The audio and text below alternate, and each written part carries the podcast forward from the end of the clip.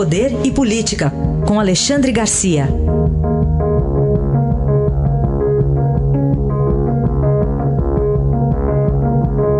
Alexandre, bom dia. Bom dia, Raíssa. Bom dia, Carolina. Oi, bom dia.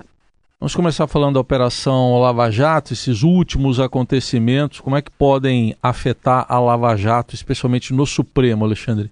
Pois é, o julgamento que foi suspenso estava 6 a 3, né, pelo, pelo fato de que teria, né, pela obrigatoriedade de ouvir de novo o réu depois de ouvido o delator premiado que o acusa. Né, 6 a 3. Falta votar Marco Aurélio e Dias Toffoli. Agora, um palpite, né? só uma aposta. Na quarta-feira, o voto de Dias Toffoli, para ser adotado no acórdão do Supremo, pode dizer o seguinte: está valendo a partir de agora. Porque antes não havia nenhuma regulamentação legal, nem no Código de Processo Penal, nem na lei da, da colaboração premiada. Está né? Tá valendo a partir de agora e não de agora para trás, embora se conceda o habeas corpus a esse ex-gerente da Petrobras. Vamos continuar falando sobre desdobramentos ainda da fala do ex-procurador-geral Rodrigo Janot, ele que foi alvo agora de buscas, é, ações de busca e apreensão nos seus endereços em Brasília, e também o ministro Gilmar Mendes o questionou né, sobre a sua sanidade. Pois é, tudo isso revela um, um, um, certo atrito, um atrito grave entre a Procuradoria, entre os procuradores e o Supremo, né? e vice-versa. É recíproco esse atrito. Quando Montesquieu fala em independência e harmonia de poderes, parece que não há harmonia dentro do próprio Poder Judiciário.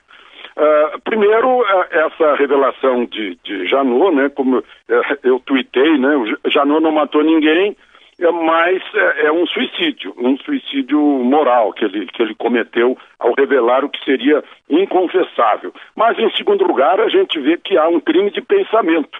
Ele só teve a intenção, ele não cometeu o crime. E, no entanto, tiraram o porte de arma dele, tiraram a arma, tiraram os computadores, né? a Polícia Federal foi à casa dele por ordem do Supremo, uh, computadores e, e telefones celulares. Ele, nesse fim de semana, estava naquele bar em que ele foi visto encontrando o advogado de Joesley, estava lá tomando a cervejinha dele, certamente deve estar muito abalado, como acho que quem, quem é fã do, do devido processo legal do Estado de Direito está estranhando muito essa decisão do Supremo aí de uh, ir atrás de um crime de pensamento. Bom, e Alexandre, e a possibilidade do ex-presidente Lula ir para o regime semiaberto? Pois é, o Dallagnol e seus, e seus procuradores né, uh, mandaram para o relator da Lava Jato, ministro Faquim, o pedido né, uh, dizendo que é possível, sim, ele, ele entrar no semiaberto pela progressão de pena, uma vez que já cumpriu um sexto da pena. Né?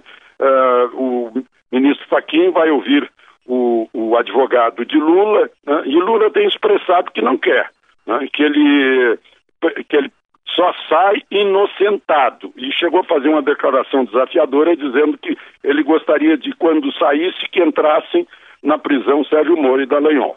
Então a posição é essa, vamos, vamos saber se Lula muda de ideia ou não. Análise de Alexandre Garcia, que volta amanhã ao Jornal Dourado. Obrigado, até amanhã. Até amanhã.